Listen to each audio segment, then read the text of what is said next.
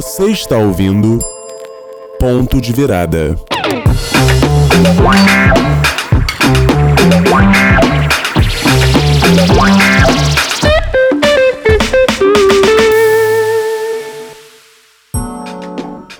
Sejam todos bem-vindos ao primeiro episódio do podcast Ponto de Virada.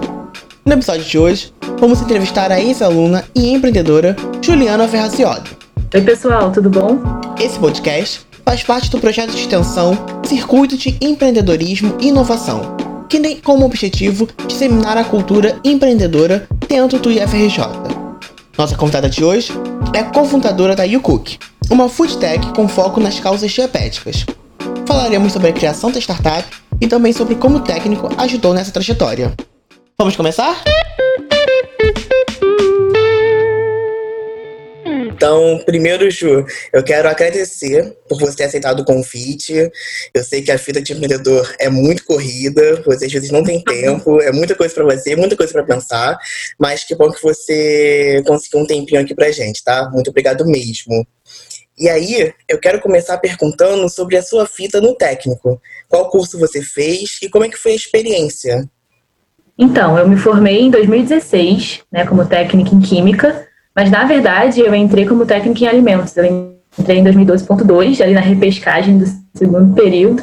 E aí só tinha vaga de alimentos, eu quis mesmo assim. Por algum motivo eu queria muito estudar no FRJ, porque desde o ensino fundamental eu gostava muito da parte de ciências. E logo no primeiro mês do técnico abriram as vagas para química e eu quis mudar, porque como eu não sabia muito o que eu queria, eu achava que química era mais abrangente e aí eu poderia ter mais oportunidades no futuro, no mercado de trabalho, e eu me formei em Química, fiz Química mesmo. E a minha experiência no IFRJ, eu costumo dizer que o IFRJ ele não forma só alunos, ele forma pessoas, cidadãos, né? É, porque é uma escola que traz para você uma noção de independência, uma noção de responsabilidade. Né? Eu, pessoalmente, saí de uma escola pequena, de freira, de bairro, que eu estudei a minha vida inteira, e assim que eu passei para o IFRJ, primeira coisa que eu escutei foi: caramba, você vai para uma escola pública, vai ser um baque, vai ser uma mudança de realidade. Escola pública não tem estrutura, não tem recurso, não tem material, é tudo quebrado. Então, assim, eu escutei muito isso. Eu fiquei, cara, não sei se é bem assim. E eu fui com essa imagem. Quando eu cheguei no FRJ, eu vi uma escola grande, uma escola com estrutura, com vários equipamentos que eu nunca vi na minha vida, com 30, 40, não sei, laboratórios de várias especialidades diferentes que tive a oportunidade de estar ali em contato com a bancada, que é uma coisa que as pessoas geralmente seguem essa área mais técnica, mais exata, só vão ter contato lá no, no ensino superior, na faculdade. Então, assim, é, foi um baque, sim, mas foi um baque muito positivo, porque eu costumo dizer também que o FRJ foi uma faculdade antes da faculdade. Né? Então, assim, eu acho que minha experiência foi hoje quando eu olho para o que eu vivi nos quatro anos ali, eu digo que foi a melhor experiência possível que nenhuma outra escola poderia me proporcionar, né? Eu Os três anos que você passa no ensino médio, concorda? É, também sou ex-aluna, é o, é o mesmo sentimento. Né? Exatamente. É. Todo ex-aluno tem esse mesmo sentimento, né? Não tem como a gente sair de lá sem, sem essa sensação. E a gente espalha também isso para todo mundo, né? É, é, exatamente, é um brilho, é uma coisa que, assim, os professores sempre diziam para mim, você vai sentir saudade. No final do técnico, quando a gente já tá de saco cheio, reclamando, querendo ir embora, os professores falam, você vai sentir falta, você vai sentir saudade, nenhum lugar vai ser como o UFRJ. E quando eu entrei na UFRJ, onde eu tô hoje, eu vi exatamente isso. Eu falei, caramba, verdade. Acho que eu nunca vou viver o que eu vivi ali. Eu acho que eu nunca vou crescer como pessoa, é, o quanto eu cresci ali. Então, assim, o UFRJ é um lugar que, assim, é uma das melhores experiências da minha vida. Sim, eu, é, é, é, a mesma. Assim, se eu pudesse usar uma, uma definição, seria exatamente essa que você me deu. E, e no técnico, qual era o seu sonho? Tipo, você lá com 15, 16 anos, qual era o seu sonho? Então, eu acho que quando eu entrei em 2012 ali, eu entrei logo depois de uma greve, então foi quase em 2013, estava é, no auge, assim, no boom do, da Petrobras, né, dos concursos públicos. Então, eu acho que o meu sonho era passar no concurso e ser técnica da Petrobras. Eu acho que era o que todo mundo pensava. A maioria dos meus amigos pensava nisso na época.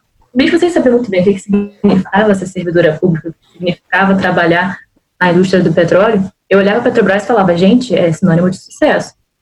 E é engraçado porque hoje eu trabalho como técnica da Petrobras, no CEMP, no Centro de Pesquisa ali no Fundão, É, não sou concursada, mas eu trabalho lá vai fazer três anos. E é engraçado porque como muda né, a nossa noção de sonhos. Hoje talvez não seja eu realizando um sonho, mas com certeza a Juliana de 2012 olharia para hoje e acharia ótimo, falaria que está realizando um sonho. Uma parte de você realizou, Mas, né? Uma parte de mim. A Juliana de 2012, de 2013 está realizando um sonho. A Juliana de hoje está trabalhando como técnica, está exercendo o diploma, mas talvez é, não seja mais um, um sonho meu realizado. Assim. E durante o técnico, você desenvolveu algum projeto? Foi é, participou de alguma feira, congresso? Como é que foi esse outro lado, além de estar na sala de aula, ouvindo o professor e aprendendo? Então, durante o técnico, é, eu gosto de falar disso porque eu acho que o FRJ ele proporciona é, experiências e oportunidades para qualquer tipo de, de pessoa, de qualquer tipo de aluno. É, eu entrei, eu participei de duas iniciações científicas, dois projetos de, de síntese no laboratório NCQ. Quem está ouvindo e quem é aluno ou ex-aluno deve conhecer o laboratório. Eu trabalhei dois, dois a três anos com o professor Kleber foi muito interessante porque eu entrei logo de cara, assim, eu estava no terceiro período, era o primeiro período de matérias técnicas, então eu não tinha noção direito do que eu estava fazendo. É, geralmente, quando a gente consegue um projeto de si, a gente está já um pouco mais à frente, já viu algumas matérias orgânicas, tem uma noção de o que, é fazer uma reação, e eu nunca tinha direito feito uma reação, e eu caí direto no laboratório de pesquisa. Então, assim, é, foi muito engrandecedor, foi muito desafiador, né? Eu participei desses dois projetos, um deles foi quase que o período inteiro, o outro eu peguei só o iníciozinho, já estava me formando. E é interessante porque te dá essa noção de responsabilidade. Eu trabalhei num projeto de princípios ativos para, para é, fármacos, né? E de remédios para Alzheimer e Parkinson. Então, assim, você olha para aquilo com 15, 16 anos e você caraca, eu vou mudar o mundo, que legal. É, e assim, é bem, é bem gratificante a gente estar em contato com isso tão cedo, né? Além desses projetos, eu participei também de algumas semanas da Química, foram duas, na verdade, uma delas com um projeto didático sobre impressoras 3D, né? Sobre como as impressoras 3D elas vêm revolucionando o mundo, principalmente a, a medicina e a biotecnologia. E também participei de um outro projeto que foi é, um projeto científico, e na ocasião, foi na Semana Química de 2015, ganhou o primeiro lugar, então a gente conseguiu para a Febrace. Quem é do IFRJ sabe que quem ganha a Semana Química vai para a Febrace no ano seguinte, que é a Feira Brasileira de Ciências, né, que traz aí um, um aglomerado de projetos do Brasil inteiro, de ensino médio, ensino técnico. Então é muito legal a oportunidade de poder ter ido para a Febrace com esse projeto. É um projeto do, em parceria com o Laboratório de Meio Ambiente e com o CBPF, no Rio de Janeiro. Então, foi liderado pela professora Neuza Arruda, quem é de meio ambiente conhece. conhece. Foi muito gratificante, porque, assim, é, eu nunca imaginei que eu, com 17, 18 anos, estaria indo para São Paulo para meu projeto para pessoas incríveis e com possibilidade de sair dali indo para outras feiras. Então, assim, eu tenho amigos que foram comigo e foram para feiras nos Estados Unidos, feiras no norte do país, no sul do país, em outros lugares do, do mundo. Então, assim, é um lugar que te abre muitas portas, sabe? E mesmo que você. É, e que te abre a oportunidade de você fazer o que você quer. Quando você faz a Semana da Química, você que propõe o projeto para o seu professor, ou então para algum mentor ali dentro do IFRJ. Então, é muito interessante você ter essa liberdade. Além disso, dentro do IF, eu participei também de Copatec, assim, esses é, projetos esportivos, que é super importante você ter também. Acho que tem que estimular esse lado. Então, eu posso dizer não, não ganhei. E teve uma Copatec, porque assim, a Copatec, para quem participa, né, sempre tem um time da zoeira, né, um time de, de brincadeira ali, principalmente no masculino, e no feminino nunca tinha muito. Então a gente quis jogar de, de brincadeira mesmo, para fazer parte, para falar que participou de uma Copatec do FRJ. Então, assim, é, eu digo que eu acho que se eu não aproveitei 100%, eu aproveitei 90% do que o IF tinha para oferecer. Isso é muito importante, porque para nossa vida como um todo, o IF, né, é tudo que ele tem a oferecer, uhum. ele faz a gente crescer. E eu, assim, eu também sou muito feliz porque também fui para Febras e fui para outros lugares e foi o IF que proporcionou isso. A gente cresce como pessoa e a gente vê o uso disso exatamente. mais para frente, não é? Exatamente, é exatamente esse sentimento. E me diz, quando você se formou, é, os seus planos continuavam os mesmos de quando você entrou, queria trabalhar em petróleo? Quando você se formou, você vai fazer o quê? Então, quando eu me formei, eu acho que quando a gente se forma técnico em química, no IFRJ, é, existem alguns caminhos que você pode trilhar, né? Eu falo pelo que eu sei, pelo que eu vi na época que eu me formei.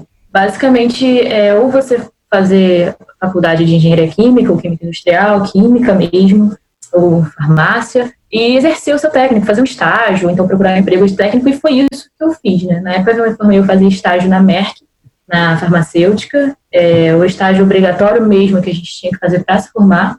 Fiquei lá por cerca de um ano e oito meses. Aí logo depois, antes de terminar o segundo ano de estágio, tive a proposta de ir para o centro de pesquisa da Petrobras. E aí eu fui para lá. Nessa época, para mim, eram tudo flores, assim, eu estava onde eu queria estar. Eu estava com um emprego legal, onde eu queria, é, como técnica, e eu estava é, na faculdade de engenharia química, comecei em 2017. Então, assim, quando eu me formei, eu estava mais ou menos ali encaminhada. Então, assim, eu não tinha muitos sonhos, assim, grandes, eu estava só querendo exercer o meu diploma e fazer uma faculdade, que acho que é o caminho que a maioria dos jovens que terminam o ensino médio tentam trilhar. E como é que o empreendedorismo chegou na sua vida?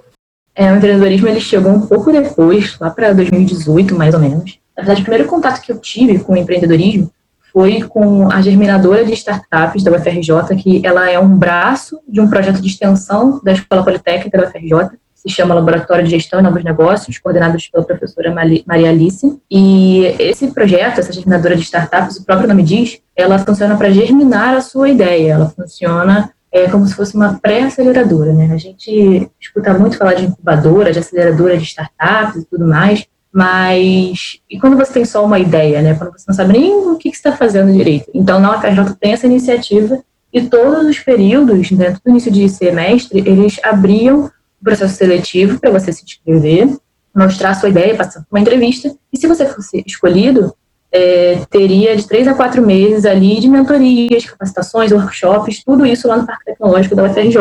É, e foi em 2018, coincidentemente, que eu comecei com a ideia da YouCook, com a ideia de começar a, a, querer fazer algo a mais pelos diabéticos. Então, foi dentro da UFRJ, como eu já estava lá, é, que essa ideia começou a se germinar.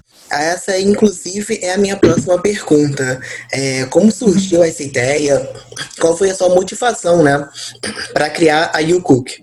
Então, é, a YouCook, ela surge, na verdade, de um propósito pessoal, né, porque é, eu já disse ela relacionada para as causas diabéticas e eu descobri em 2015, no final ali da, da reta final do IFRJ, que eu tinha diabetes tipo 1, né? Para quem não sabe, rapidamente, diabetes é quando nosso corpo para de produzir insulina. E no meu caso, tipo 1 é quando realmente não produz. A gente precisa tomar injeção de insulina todos os dias, medir glicose, enfim. E aí, isso em 2015 para mim foi, assim, um choque, né? Minha vida mudou do dia para noite. E passados os primeiros meses e anos de adaptação, lá para 2017 eu comecei é, a me envolver mais na comunidade diabética. Assim, eu fiz um perfil na época do Instagram, hoje ele está desativado, mas na época eu tinha feito um perfil para falar um pouco mais sobre o meu dia a dia, falar sobre receitas diet, sobre inclusão, sobre é, falar, desmistificar um pouco o mito de que diabetes é restrição alimentar, o que de fato não é. Eu comecei a ter mais contato com influenciadores digitais, congressos, enfim, e ver que existe de fato uma comunidade, que não que eu não estava sozinha ali. Por isso que a questão de representatividade, quer seja no diabetes ou em qualquer outro ramo, é tão importante. E aí, em 2018, eu comecei a perceber que eu não queria ficar só como um perfil de uma pessoa no Instagram, eu queria tentar entender o que, que essas outras pessoas passavam, se elas têm a mesma doença do que eu, quais são os principais problemas dela, o que, que eu posso fazer para elas, é, o que, que eu posso dar para elas, o que, que eu posso proporcionar de melhoria na qualidade de vida delas. Será que eu posso fazer algo sobre isso?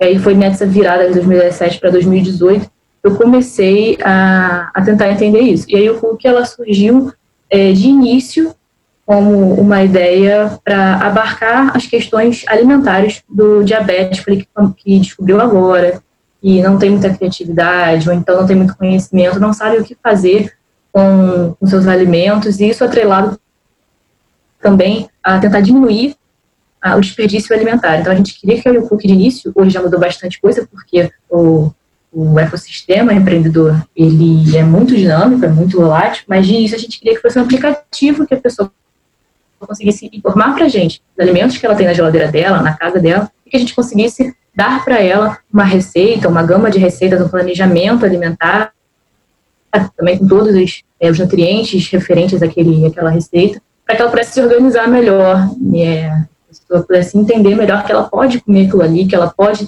ter criatividade, ter sabor, mesmo possuindo uma condição de saúde. E isso mudou muito, porque de início a gente queria é, abarcar o diabético, a pessoa também que tem intolerância à lactose, ao glúten, mas aí depois a gente começou a mudar, a gente começou a ter as mentorias, as aulas da germinadora, e aí o que ela foi se transformando, foi saindo do papel e tendo uma outra roupagem, uma outra cara. Você citou a germinadora, e eu ia te perguntar isso, mas já que você citou, vamos falar um pouco dela. Como é que vocês chegaram lá?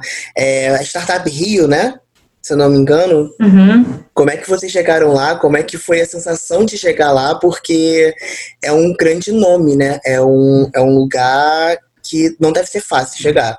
Como é, como é que foi esse processo? Então, é, o Startup Rio, ele, logo no final da germinadora, a gente fez a germinadora no final do ano de 2018. E aí a gente, coincidentemente, viu que o edital para o Startup Rio, para quem não conhece, é um, um, projeto, uma iniciativa do governo com parceria com a FAPERG. É, e aí a gente, no final do ano de 2018, viu que o edital estava aberto, e aí o meu sócio, Jeremias, que também é ex-aluno, ele falou, não, vamos, vamos nos inscrever e tal, tudo mais. Eu falei, cara, será que a gente tem estrutura para isso? Será que a gente é bom o suficiente para isso? É porque eu sempre sou a pessoa mais pé atrás, assim, falando, caramba, será assim? Não sei, vamos tentar. E aí a gente se inscreveu no Startup Rio é, no final de 2018. E basicamente o Startup Rio consiste em duas fases. Né? A primeira fase eles selecionam cerca de 100 startups do Rio de Janeiro, do estado do Rio de Janeiro. E aí tem sede lá no, no Catete, né, incubadora deles. E aí depois que você é selecionado, você tem três meses de preparação, três meses de workshops, de congressos, de palestras, de tarefas que você tem que executar cerca desses três meses. E eles vão te avaliando, os mentores, os coordenadores, eles vão avaliando vocês. E no final desses três meses existe um pitch final, uma apresentação final, você apresenta para a sua banca, né, o teu projeto, apresenta o teu produto, você vende de fato a sua ideia, né, e aí se você for aprovado, passam mais ou menos metade, às vezes até menos da metade do nosso ano foram apenas 40 startups passaram, você passa para uma segunda fase com uma bolsa da FAPERG. Aí você tem mais um ano um ano e meio para executar o seu projeto. Então, assim, é, você para mim foi incrível. Eu saí do nada, assim, basicamente, de uma ideia, conta de uma questão de saúde minha que me levou a ter esse pensamento de querer fazer mais, querer fazer além. E aí eu vi que isso era possível, né? Eu não acreditava muito de início, vou ser sincera, mas quando veio a resposta que a gente tinha conseguido passar para a segunda fase, assim, foi um dos dias mais assim, incríveis da minha vida. Porque, caramba, eu posso fazer isso, sabe? E é muito importante, assim, essa acreditar no teu propósito. Mesmo que lá na frente talvez não dê certo por algum motivo, mas todo o caminho que você trilha é importante. Ah, incrível. Ele é uma oportunidade, a Startup é uma oportunidade incrível, assim. Então, quem quiser saber mais sobre, eu acho interessante ver as redes sociais deles, porque às vezes eles estão com algum edital aberto, eles estão sempre com alguma palestra no canal do YouTube também. É muito interessante. Você cria uma, uma rede de contato, você aprende muito, você cresce muito. Então, é, foi uma das oportunidades mais legais que eu tive nos últimos anos. E deve ser, tipo assim, você você acumula muito conhecimento, né? Eu acho que na Startup Rio vocês devem ter aprendido bastante e pegado muito conhecimento. E indo por esse lado, é, alguma coisa do técnico, é, algum conhecimento do técnico te ajudou nesse processo, nessa criação da startup? Sim, sim. É, eu acho que quando a gente fala sobre startup, empreendedorismo, e a gente pensa nas matérias técnica em química, né? Química orgânica 1, 2, análise instrumental, corrosão, a gente fica, ah, não tem muito a ver. Mas quando eu penso um pouco sobre isso, eu falo, tem sim, tem bastante a ver, porque teve uma matéria em específico, eu não posso falar é, sobre todos os cursos, mas teve uma matéria no sexto período do técnico em química, que se chama síntese orgânica, que é uma matéria que você tem seis meses para fazer um projeto seu. Falar, olha, eu vou fazer tal produto e eu vou propor tal rota sintética. E você faz da sua cabeça, assim, com os conhecimentos que você já teve em todas as matérias anteriores. Então é momento para você praticar, para você colocar realmente a mão na massa, para você errar, para você acertar, para você entender onde que você errou. Então, assim, isso tem muito a ver com o empreendedorismo, isso tem muito a ver, porque o empreendedorismo é isso, é se arriscar, é você ir lá, fazer, errar, entender porque errou, voltar a fazer de novo, validar a sua hipótese.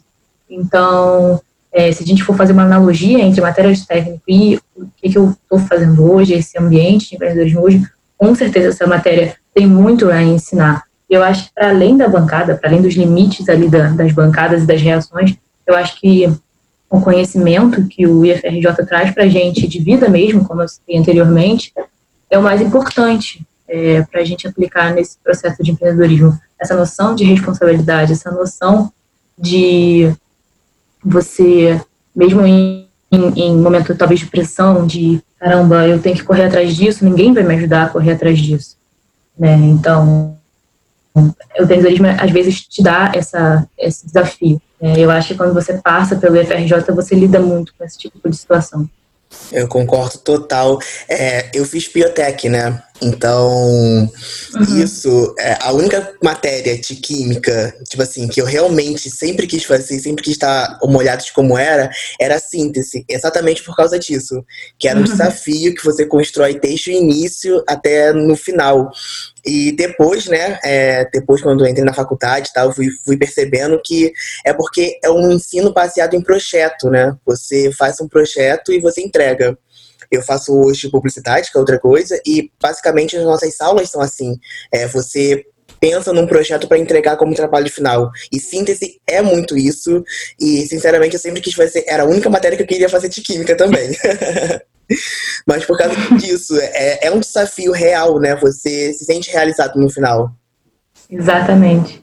Exatamente. Mesmo que dê errado no final, você fale, olha, não deu certo, por isso, isso, isso, você vê por que, que não deu certo. Você já sabe que aquilo não vai dar certo. E quando dá, como eu já vi muitos projetos darem, é, você leva esse projeto para outros lugares. Eu vi pessoas indo com um projeto de síntese que saiu de uma matéria para ir apresentar o projeto nos Estados Unidos, na Intel ISEFX, é uma das maiores feiras. Então, assim, é incrível a quantidade de oportunidade e como você pode aplicar o que você leva do FRJ.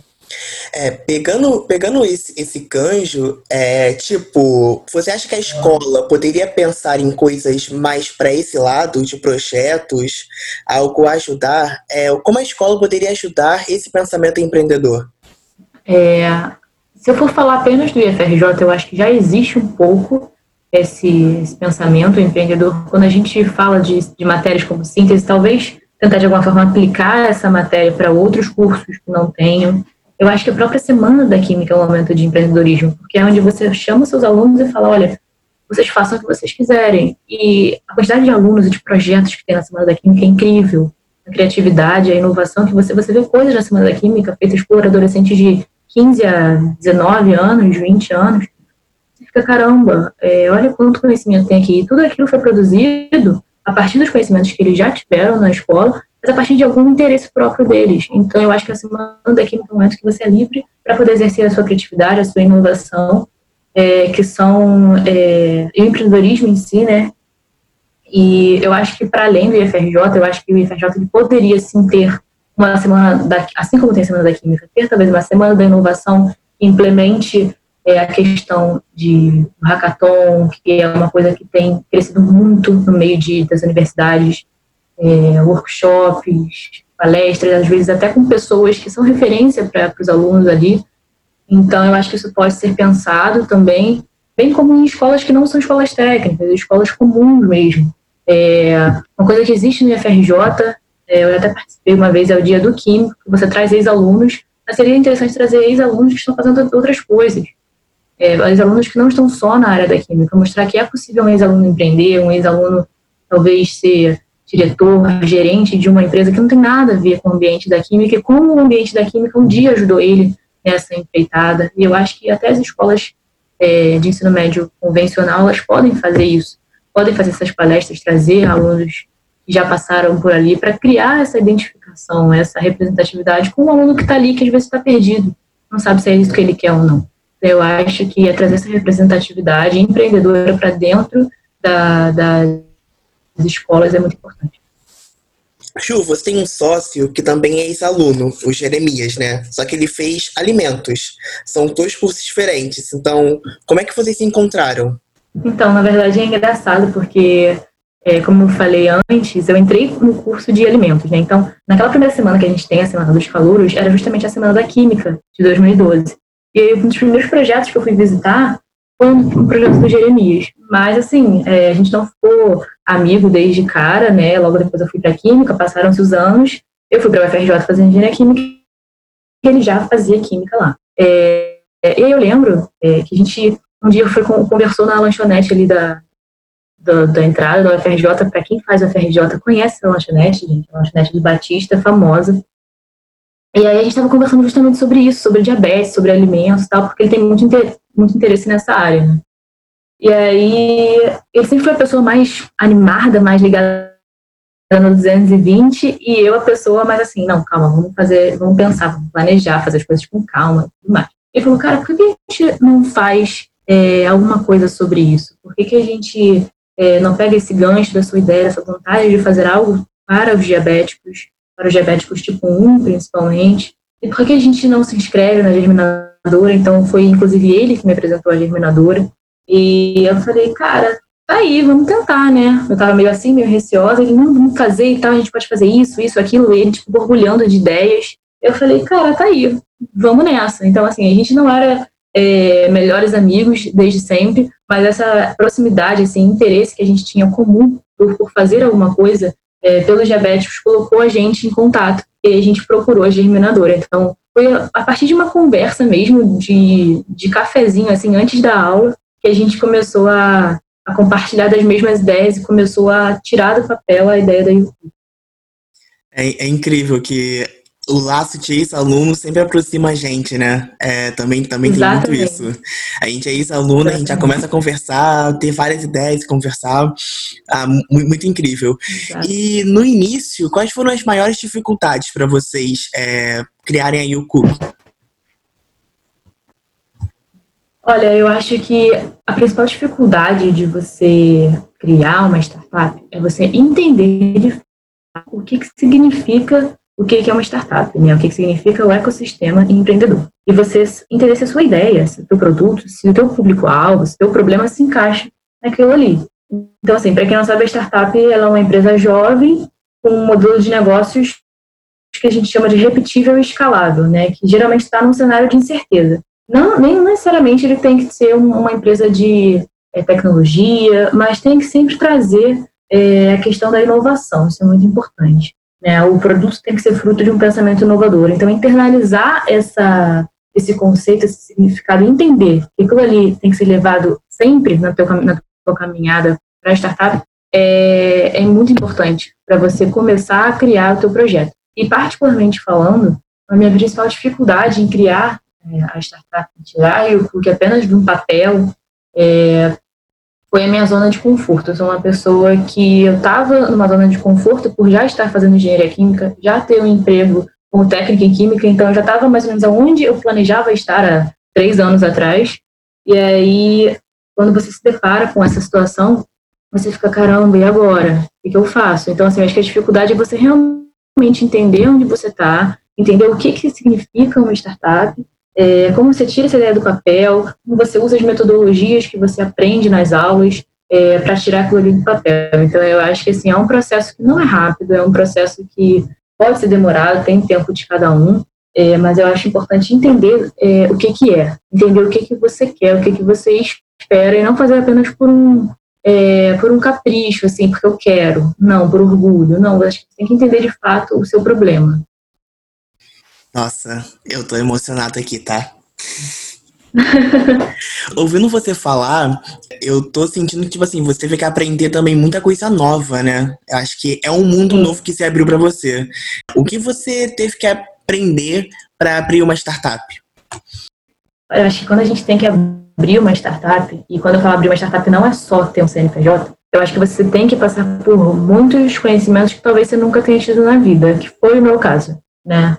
É, dentro do Startup Rio, principalmente, a gente teve aulas, capacitações, a gente teve em contato diretamente com profissionais da, das áreas específicas. Então, a gente tem que aprender é, tanto da parte burocrática quanto da parte criativa. Quando eu falo burocrática, eu acho que principalmente é, em que regime a sua startup se encaixa. Se você vai ser uma limitada, uma SA, um MEI, uma EIRELI, entender o que, que consiste cada uma dessas coisas, entender um pouquinho sobre é, governança corporativa, né, o regime de uma empresa, as leis de uma empresa, o, o contrato de sócios.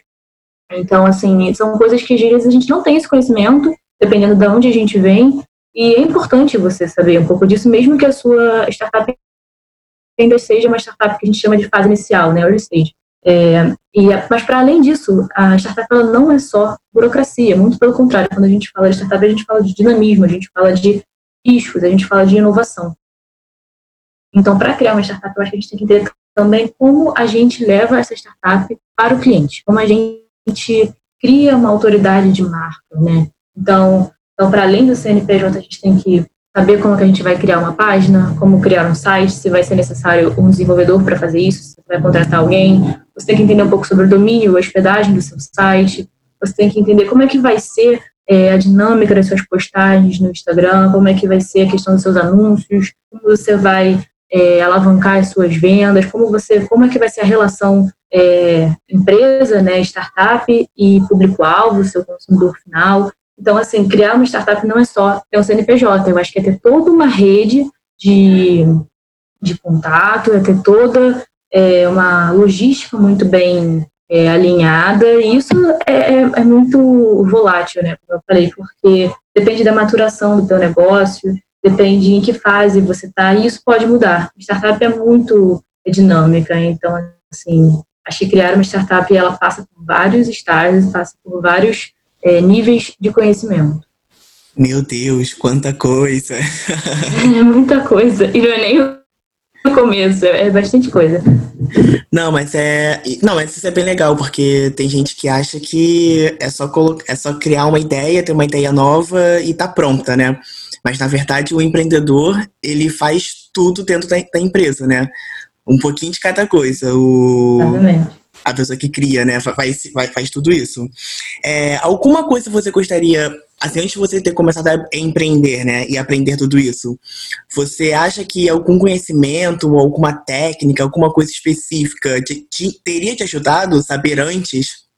Tipo, ah, se eu aprendesse isso aqui antes, nossa, isso ia facilitar muito minha vida. Tem alguma coisa? Olha, eu acho que quando a gente, pelo menos para mim, quando eu comecei a entrar em contato com o ambiente de startups, quando eu entrei no Startup Rio e me deparei com vários negócios de vários ramos diferentes, a primeira coisa que eu percebi foi, caramba, todo mundo aqui sabe mais ou menos, ou entende, ou pelo menos finge que está sabendo, é, principalmente sobre a parte de programação, de desenvolvimento. Então, eu acho que é um ramo importante, independente se você vai seguir no empreendedorismo ou não, eu acho que você ter uma ideia do que, que são dados, do que, que é programar, do que, que é um código, isso é uma coisa que existe em muitas faculdades, em outras não, principalmente nas faculdades de exatas.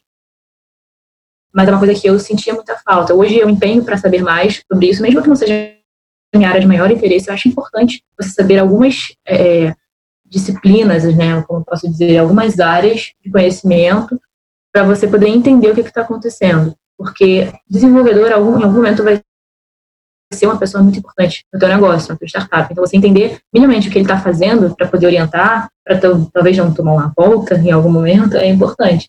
É, e além de desse conhecimento mais específico, eu acho que se eu pudesse pedir assim é, um, um, conhecimento, uma dica, né, um spoiler do que é o empreendedorismo antes de ter passado por todo esse processo, é que alguém me ensinasse como não desistir, assim, porque como continuar ali focado naquele propósito, porque às vezes a gente está passando por algum momento de dificuldade, algum momento mais arriscado, algum momento de dúvida, e que vão existir, é super natural, e a gente, às vezes, por pouca experiência e por, enfim, não ter tido contato com outra pessoa que passou por aquilo ali, vai querer jogar tudo pro alto. Então, assim, é, se alguém lá do futuro pudesse ter vindo me falar que, olha, isso acontece, eu acho que seria ótimo, né? E além do mais, eu acho que, para finalizar os conhecimentos que eu queria ter, eu acho que seria interessante que alguém me dissesse qual é o ponto de virada, né? Já que a gente está falando de ponto de virada, qual é a, a, virada de chave ali? Como é que a pessoa que começou é, do básico ali se tornou hoje o CEO da Bank, por exemplo? Então, eu acho que é isso uma coisa que todo mundo fica muito admirado. Caramba, como ele fez isso? Então, eu acho que é uma coisa que vem muito na nossa cabeça quando a gente está começando a entrar nesse ambiente de empreendedorismo. Então, se alguém pudesse me falar qual é o segredo, qual é a receita mágica de bolo, qual é o, o tempero especial ali, Seria, seria incrível se alguém falasse, mas de fato não existe. Eu acho que isso vem com a experiência. Eu ia falar isso agora, Juliana. Eu ia te tabar, eu ia falar assim, ah, gente, Ju, eu acho que isso não existe. É não uma... existe, seria não... ótimo, né? É, seria ótimo se existisse, eu também gostaria muito disso. Ju, que dicas você pode dar para o pessoal que está começando agora a empreender? Filme, livro, assim, método, sabe, para se acalmar, essas coisas. O que, que você pode oferecer para o pessoal que está começando nesse mundo do empreendedorismo? Olha, eu acho que como dicas de uma maneira geral, né? É óbvio que eu não sou o Steve Jobs, a maior empreendedora assim do mundo, mas por tudo que eu já é, passei nesses dois últimos anos, principalmente, é, tem duas dicas que eu aprendi na, na prática mesmo. Né? Eu acho que a principal delas é para você se fazer perguntas, né? Assim, eu acho que mais importante do que você é, ter todas as respostas é você ter as perguntas necessárias, né? Porque às vezes a gente se apega muito ao produto, se apega muito a ideia. E aí, às vezes, chega o seu mentor, o seu professor, ou alguém que você vai trocar uma ideia, te faz 10, 15 perguntas sobre aquela ideia que você estava tão apegada, achando que era tão perfeita, e aquilo te desestabiliza. Daí você acha que, caramba, então faz sentido, vou largar tudo. Então, duas coisas, na verdade. Se faça perguntas, analise todas as, as hipóteses, analise é, todas as variáveis, todas as possibilidades todas as circunstâncias. E a segunda coisa, não se apegue ao seu produto, porque você tem que entender o seu produto, né? Porque às vezes você vai ver que talvez seu produto não faça sentido. E aí, o que você faz com esse filho, né? Que você tanto cuidou, você tanto amou. Então, assim, eu acho que são duas coisas que eu aprendi, né? E de dicas mesmo, de filmes, de livros. É, quais são os livros? Na verdade, são livros que eu acho que quem está no ambiente empreendedor provavelmente já leu, mas foram livros que me ajudaram bastante, né, para poder entender o que, que era uma startup, aprender como que eu poderia desenvolver nesse meio. É, o primeiro deles é o Startup Enxuta, do Eric Rice, é, que também você pode encontrar como Lean Startup, ele é muito famoso por esse nome já em inglês mesmo. É um livro que conta um pouco, né, ao, ao passo a passo do que é uma startup, de como, de fato, tirar a startup do papel, de quais perguntas são é, imprescindíveis para você fazer, né.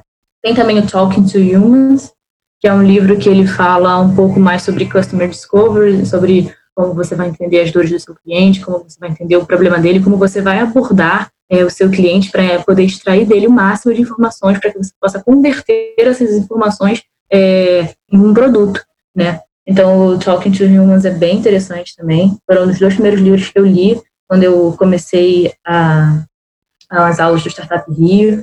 É, e tem um livro que ele é um livro de 2.500 anos atrás, e ele é muito famoso no ambiente corporativo hoje, que é o Arte da Guerra, né? É, é um livro, na verdade, de um estrategista, né? De um, ele é, se não me engano, é chinês, uma coisa assim.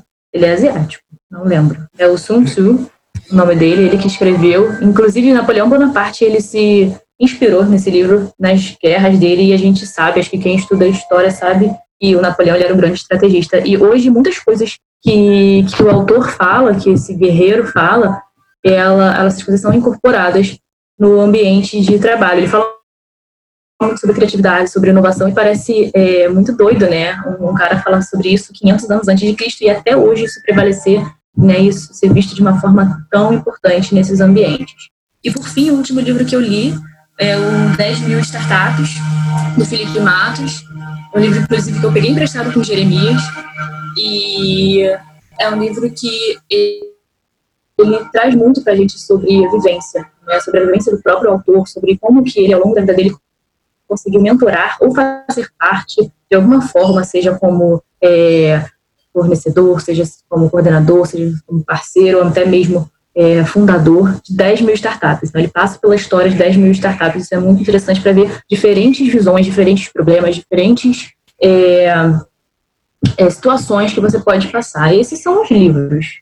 E tem também alguns filmes, né? O primeiro filme que eu vi e que eu fiquei, gente, adorei, porque eu gosto muito de filme que é relacionado a, relacionado a histórias que são verídicas, né? Histórias que já aconteceram e de alguma forma são retratadas. O primeiro que eu vi, eu estava na época do IF ainda, é, acho que foi em 2014 ou 2015, que é a história da Coco Chanel, né? Se chama Coco antes da Chanel. Não sei se alguém já viu esse, esse filme. Esse filme é maravilhoso. É incrível, tra traz toda a história dela, se passa ali no final do século XIX, século XX, e como que ela revoluciona, né, o ambiente é, é moda, extremamente né? masculino, né, a moda, tipo, hoje é, assim, um dos maiores impérios de moda, de acessórios, é ela de fragrâncias, sabe, e isso é incrível como que ela transformou a história dela e passou por cima de vários preconceitos. E, e no, na linha desse, desse filme, existem alguns outros que eu gosto bastante. Um é mais novo, que acho que as pessoas já devem conhecer mais, que é o Estrelas Além do Tempo, né? A história de três mulheres negras que trabalham na NASA. E que, mesmo num ambiente que é extremamente machista, num ambiente ali do, dos anos 60, ali na Guerra Fria, é um ambiente extremamente racista também. E como que elas conseguem é, não desistir né, do que elas acreditam, não desistir é, do sonho delas de fazer diferente, de mostrar o valor delas. Inclusive, é, uma delas foi a primeira mulher negra na faculdade da cidade delas, eu não me lembro qual é, mas elas fizeram história, sabe, por simplesmente não é, desistir, por, por acreditar naquilo que elas tinham para mostrar. E, por último, finalizando, são muitas dicas, o que eu vi recentemente é, foi uma série do Netflix, uma série bem rápida, é uma minissérie, né? É, que se chama Vida e História de Madame C.J. Walker. Se chama Self-Made, em inglês. É, passa no final do século XIX também, fala sobre a história de uma mulher negra que tem que lidar com a pobreza. E aí ela começa vendendo produtos para cabelos negros. Na época, é, não tinha muitos produtos, né? não tinha esse ideal de beleza, esse padrão de beleza branco, da pele clara, que a gente vê, infelizmente, até hoje. E ela começou lutando contra isso, mostrando que sim, você pode ter um cabelo lindo e você pode manter o seu padrão de beleza e seu padrão próprio, né, não um padrão da sociedade, e você pode ser você, né? E ela enfrentou muita coisa e ela foi uma das primeiras mulheres milionárias do, dos Estados Unidos, né? Então, assim, é, é uma história muito muito incrível, ela passa por muita coisa pessoal também, né, da familiar, muitos problemas, ela nunca deixou de acreditar no propósito dela, mesmo várias vezes dando errado. Gente, então, só assim, é dica incrível. Só dica boa, gente. Então, é, cara, esse filme, é, esse, essa minissérie é muito legal, porque ela traz mais ou menos o que, que é uma pessoa que trabalha com empreendedorismo, né? Basicamente, as pessoas de sucesso hoje, elas nunca deram certo de primeira. Né? Elas passaram por duas, três, quatro, cinco vezes que deram errado, mais do que isso, vários nãos. Sabe? Então, ela mostra nesse, nessa minissérie quanto é importante você persistir naquele seu, naquele seu sonho, mesmo num ambiente tão contrário a tudo, mesmo num ambiente tão vulnerável e tão complicado, né, que é o século XIX, uma mulher pobre e negra. Não, é incrível. É, é incrível também eu te ouvindo, né, é, nessa, durante todas as entrevistas, sobre o quanto você fala de não desistir, de persistir, que tem muita gente que realmente abandona, às vezes, a sua ideia, né? Mas às vezes a sua ideia uhum. só precisa trabalhar um pouquinho mais, só precisa é, olhar por outros pontos, por outros pontos de vista. E é isso, né? Empreender você tem que persistir muito e você vai aguentar muita coisa, né? Até você conseguir chegar onde você quer. Exatamente. Exatamente. E essas dicas só. Mesmo que a sua ideia mude, mesmo que você, depois de validar todas as suas hipóteses, mesmo de você ouvir outras versões, ver de outro, de outro olhar, ver que a sua ideia não faz sentido, é, talvez que seu produto não faça sentido, tudo bem também não fazer sentido. Às vezes a gente chega à conclusão de que, caramba, não, não, não é isso. Mas pode ser outra coisa. Então, assim, empreendedorismo não é uma coisa só, né? Ele é, mais uma vez, ele é dinâmico, né? Então, talvez o que não faz sentido hoje, você, poxa, fica chateado, se sente meio mal, assim, caramba, não deu certo. Mas que bom que às vezes não deu certo, porque daquilo ali você colheu tanto feedback e você você já vai guardar para uma próxima. Então é ok também não dar certo. É exatamente isso. É, obrigado pelas dicas. Eu agora a gente está uhum. em momento de quarentena, né? A gente está aqui em isolamento, Exato. então a gente tem tempo para aproveitar e consumir todas elas. É, deixa eu fazer. A gente está chegando no final da nossa entrevista. Eu tenho aqui umas duas últimas perguntas para você. A primeira uhum. é saber se os planos e os sonhos mudaram. Acho que pelo né, que você me contou aí, alguma coisa mudou. É, então, eu acho que muita coisa de fato mudou. Eu acho que a minha, minha mentalidade hoje é completamente diferente da Juliana 2016, 2012. E eu acho que a primeira coisa que mudou, assim, significativamente, é a minha faculdade, é meu curso de graduação. Eu, esse ano, me matriculei no curso de engenharia de produção. Eu larguei engenharia química ano passado, porque eu estava vendo que, de fato, não fazia mais sentido né? Tipo, eu não queria mais estar é, tá num ambiente que, para mim, não faz sentido, né? Eu quero deixar bem claro que faz sentido para muita gente, e que bom que faz, é uma faculdade incrível, a UFRJ traz uma faculdade incrível que é a engenharia química, mas para mim, em algum momento parou de fazer sentido, não era mais condizente com a Juliana, que é o que hoje eu sou. Então, mudar de curso foi a primeira coisa, o primeiro plano que mudou completamente. E eu posso dizer que muda muita coisa. Se eu for comparar meu sonho de trabalhar como técnica da Petrobras ou como servidora pública da Petrobras, hoje eu posso dizer que talvez eu possa estar, posso até queimar a língua, mas hoje eu acho difícil eu querer fazer um concurso público porque eu acho que o que me faz me sentir viva não é essa estabilidade, né? Eu acho que me faz me sentir viva é essa coisa de estar num ambiente de desafio, estar num ambiente em que eu posso ver o meu trabalho de fato impactando vidas, impactando o próprio mercado é, de consumidores. Então, eu acho que muda completamente a minha visão lá atrás de estabilidade, de zona de conforto, de querer uma coisa mais sólida hoje é completamente diferente. E como última pergunta, qual foi o ponto de virada? Qual foi aquele momento em que você viu, nossa, é isso aqui que eu quero fazer? É, em que momento isso aconteceu?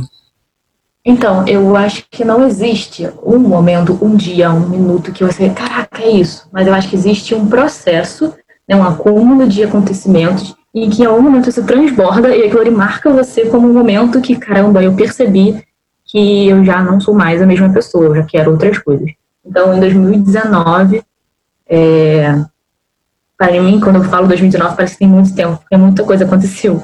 Mas eu comecei a perceber, desde que eu entrei na Germinadora, lá em 2018, entrei no Startup Rio, eu comecei a perceber que eu estava muito mais focada nas tarefas que eu tinha que entregar para o Startup Rio, nos workshops que eu teria para ir, é, nas palestras que eu queria assistir, e eu me vi faltando aula, é, não entregando coisas na faculdade, não estudando de fato para provas, deixando mais de lado isso em prol de fazer mais para o projeto, em prol de querer aprender mais sobre uma coisa nova. Então, parece que quando eu comecei a ter essas aulas, essas capacitações, esses workshops, abriu uma, uma visão para mim, assim, abriu um horizonte, uma janela que eu nunca tinha visto. E isso tudo, é, acho que meu ponto de virada foi um dia em que, eu acho que era a terceira semana, de capacitações no Startup Rio no início do ano passado.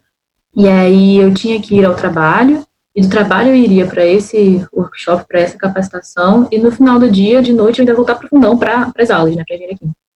E aí eu já tinha combinado tudo, né, com, com a minha coordenadora lá de trabalho, que eu ia sair mais cedo tudo mais, mas que iria compensar. Eu estava muito animada, muito ansiosa. Nesse dia era uma quinta-feira, eu nunca me esqueço, gente.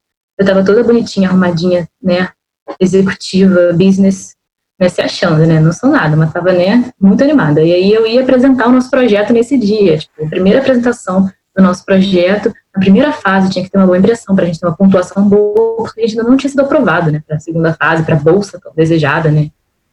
E aí é, eu lembro que faltavam uns 20 minutos para eu sair do trabalho, para eu ir para lá, para a sede do Startup Rio, no, no Catete. E aí o meu gerente me chamou para conversar na minha sala. Eu estava sozinha, ele entrou ah, posso conversar com você e tal? Eu falei, claro, né? Diga, pois não. E aí ele veio falar que estava um pouco decepcionado com o meu desempenho. Ele tinha notado que eu estava muito agitada. Eu estava muito focada em outras coisas que não o trabalho. Ele percebeu que eu estava muitas vezes no computador quando ele esperava me ver no laboratório. Mesmo que o trabalho de laboratório, ele implique em você usar o computador várias vezes. Né? Você precisa fazer planilha, você precisa analisar os dados dos seus testes. Mas eu confesso que naquela época eu estava tão animada, tão ansiosa para entregar as coisas e para fazer mais, para aprender mais. Eu ficava muito mais tempo lendo outras coisas, muito mais tempo tentando adiantar alguma tarefa. Então, de fato, eu estava mais dispersa assim no trabalho. Só que eu nunca esperei, eu sempre achava que conseguiria conciliar tudo. Eu sempre fui essa pessoa que queria fazer tudo ao mesmo tempo. E aí eu percebi ali que talvez essa minha animação, esse, meu, esse novo mundo que se abriu para mim, podia estar impactando no meu trabalho. Eu falei, caramba, não posso, né? Eu não posso deixar a peteca cair agora e tal nosso contrato estava para acabar no meio do ano e eu não queria ser uma possível demitida. Eu fiquei, aí eu surtei, assim, faltava 20, 10 minutos para eu sair para apresentação. Então aquilo ali foi um soco no estômago para mim, mesmo sabendo que eu merecia aquela puxada, sabe? É, ele não estava falando nenhum absurdo, mas eu lembro que naquele dia eu liguei pro, pro Jeremias no ônibus, chegando no Startup Rio, e falei, cara, é, apresenta para mim o projeto, porque eu não tô bem, assim, eu preciso pensar em muita coisa, porque na minha cabeça estava tudo muito muito confuso, sabe? Se eu estava fazendo fazer sentido, se o que eu estava fazendo era só uma empolgação, se era realmente algo que eu queria fazer para minha vida, se onde eu estava trabalhando, se onde eu estava estudando ainda era Juliana, ou se era só um sonho, uma imposição, enfim. É, pô, já só estava ali porque eu já estava, se eu devia fazer algo sobre aquilo. Então, assim, foi um dia que eu fiquei pensando muito sobre tudo que estava acontecendo.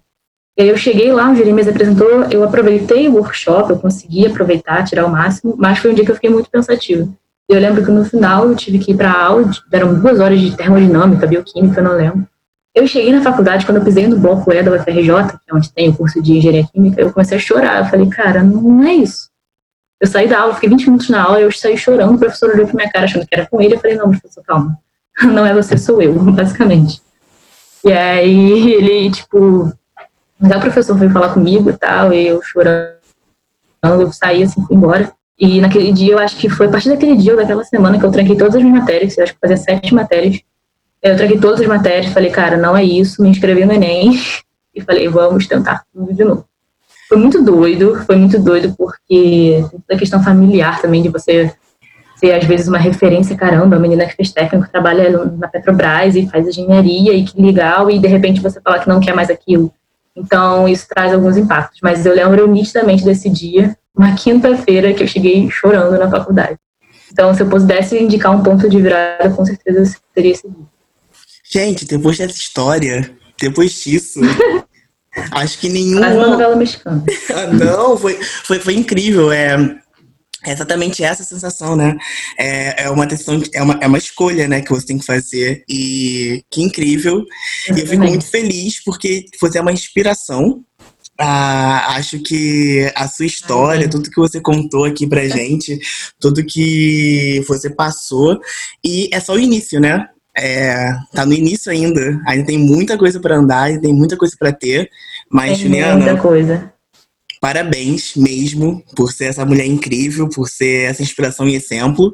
E espero que quem ouça o podcast, quem esteja ouvindo agora, se sinta inspirado tanto quanto eu nesse momento estou, tá? Parabéns mesmo por Ai, tudo obrigada. que você conquistou. Eu espero que, que possa, qualquer coisa que eu tenha falado aqui, sim, impactar 1% em qualquer vida, em qualquer pessoa, já, já vale muito. E agora a gente chegou no final da nossa entrevista. Obrigado, Juliana, mais uma vez pela sua participação. Eu deixo agora para você dar as suas palavras finais, divulgar o seu negócio, divulgar redes sociais. Fica à vontade aí para falar o que você quiser. Primeiro, eu queria agradecer muito a oportunidade de poder estar é, tá falando aqui um pouquinho sobre quem é a Juliana, Juliana antes, durante, após o IFRJ e Agradecer principalmente por participar de qualquer coisa que esteja relacionada ao FRJ, é muito gratificante, porque é uma forma de devolver um pouquinho que seja de tudo que é, o FRJ me deu. Né? E se vocês quiserem conhecer um pouco mais de quem é Juliana, de quem é, de que, que é a YouCook, tem no, no Instagram, arroba YouCookBR, é, LinkedIn também, a gente está em todas as redes sociais com esse nome. Meu nome é Juliana Carcioli, não é muito difícil de, de achar, é um sobrenome um pouco é, não muito comum. É isso, se trocar uma ideia, tirar dúvidas também, eu acho que quem está começando nesse ramo, quem está pensando até mesmo trocar de curso, qualquer que seja o motivo, é muito importante conversar com outras pessoas. Eu conversei com muita gente, fui na cara de pau mesmo conversar. Então, assim, qualquer que seja a dúvida, o momento que você esteja passando, eu acho que é importante sempre falar com outra pessoa, buscar informação. Então, me coloco disponível também para qualquer que sejam as dúvidas. É isso, gente. Sigam a Juliana, sigam o Cook e também sigam a gente no Spotify e nas redes sociais. Obrigado novamente, Juliana. A entrevista foi incrível. E até o próximo episódio, pessoal. Tchauzinho. Tchau, tchau, gente.